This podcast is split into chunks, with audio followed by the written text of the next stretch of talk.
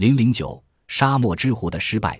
第二次世界大战期间，德军元帅隆美尔在非洲战场依靠准确的情报，屡败盟军的机械化部队。英军和美军费尽心机，采取一系列相应的反间谍措施，终于摧毁了隆美尔的情报系统，使这只沙漠之狐暴露在猎人的枪口之下。一九四一年的北非战区，不足十万人的德军。向拥有七十五万强大兵力的英军发起一次又一次攻势，所向披靡。仅几个月，德军已推进到埃及边界。指挥德国非洲军团的总司令是隆美尔将军。巨大的胜利使他声誉鹊起，成为传奇式的沙漠之狐。连英国首相丘吉尔也不得不承认，他是一位伟大的将军。英国方面制定了十字军行动。准备发起反攻，行动是从谋杀隆美尔开始的。十月的一个夜晚，一架惠灵顿轰炸机把间谍哈兹尔登空降到德军腹地。德军司令部设在一座有白色围墙的别墅内，四周警卫森严。隆美尔乘坐装甲篷车出出进进，乔扮成非洲商人的哈兹尔登把这一切看在眼里，在隐蔽的灌木林中。哈兹尔登通过无线电向驻开罗的英国情报机关发报，报告隆美尔驻地的地形及防卫情况。丘吉尔亲自过问这次暗杀隆美尔的行动。经过周密策划，开罗方面派出两艘潜艇，在一个狂风暴雨的夜晚，悄悄浮出利多里亚海面，等候在岸边接应的哈兹尔登发出灯光信号，船靠上岸，在信号的引导下。几条橡皮船靠上岸，由莱科克上校率领的五十多名特工队员浑身水淋淋的与哈兹尔登接上了头。他们的任务是袭击德军司令部，刺杀或俘获隆美尔。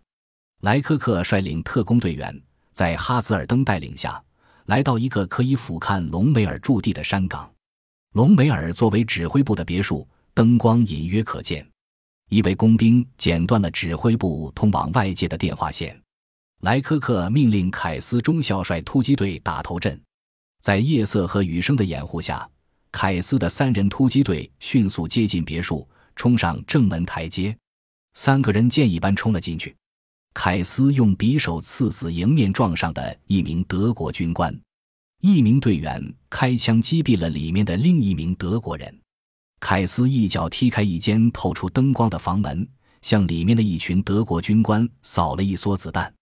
房子里面射出了一颗子弹，正巧击中凯斯中校的心脏，他一头栽倒了。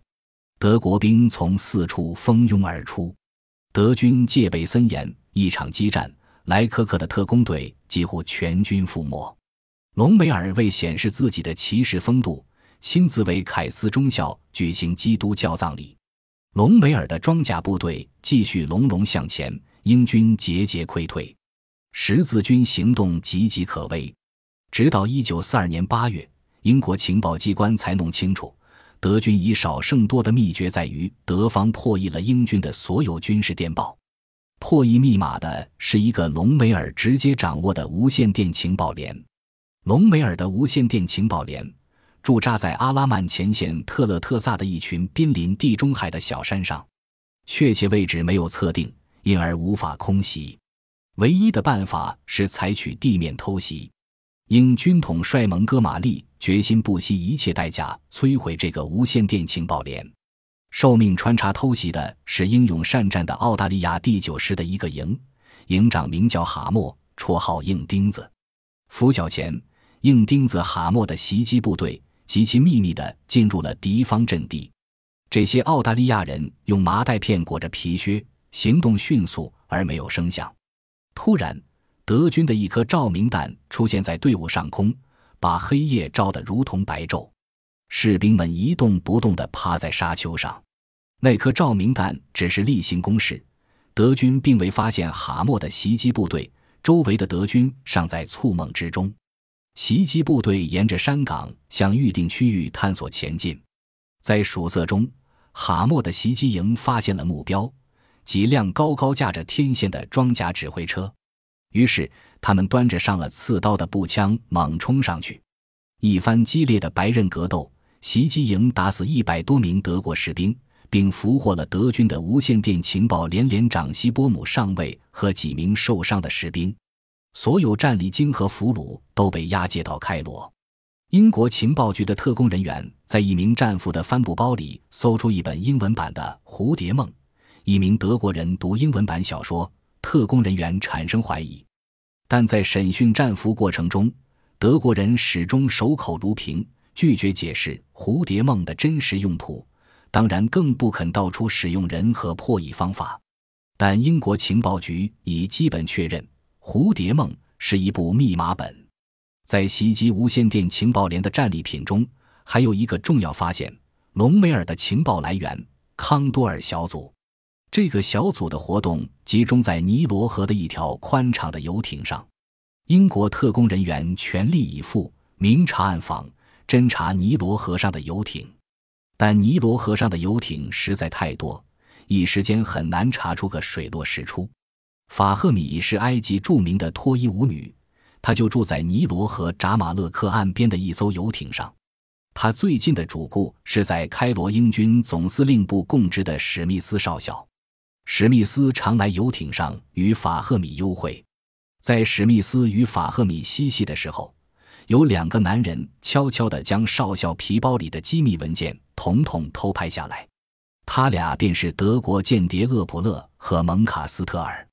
他们回到泊在附近的另一艘游艇，打开发报机，将偷拍的情报发给隆美尔无线电台或设在雅典的德国国防军收听站。厄普勒、蒙卡斯特尔和法赫米三人是康多尔小组成员。法赫米是被两名德国间谍拉下水的。史密斯少校的皮包是他们的情报来源之一。英国小说《蝴蝶梦》则是密码本。厄普勒穿着英国上尉的军服在俱乐部喝酒时，一个娇艳的女郎以不可抗拒的妩媚使他忘乎所以。美妙女郎自称叶维特，厄普勒经不住诱惑，只严格的纪律于不顾，将叶维特带到他的游艇上过了一夜。叶维特是为英国服务的犹太间谍组织的成员，他立即向英国特工人员报告了厄普勒和他的游艇友谊之处。负责开罗保安的英国特工人员桑森少校发现，厄普勒给叶维特的英镑是德国人精心制作的假钞。这个重大发现使桑森兴奋不已。厄普勒的游艇附近出现了一个游荡的乞丐。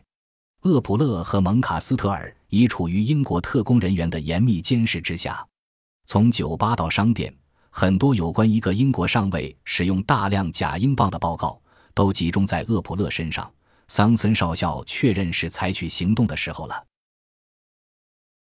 本集播放完毕，感谢您的收听，喜欢请订阅加关注，主页有更多精彩内容。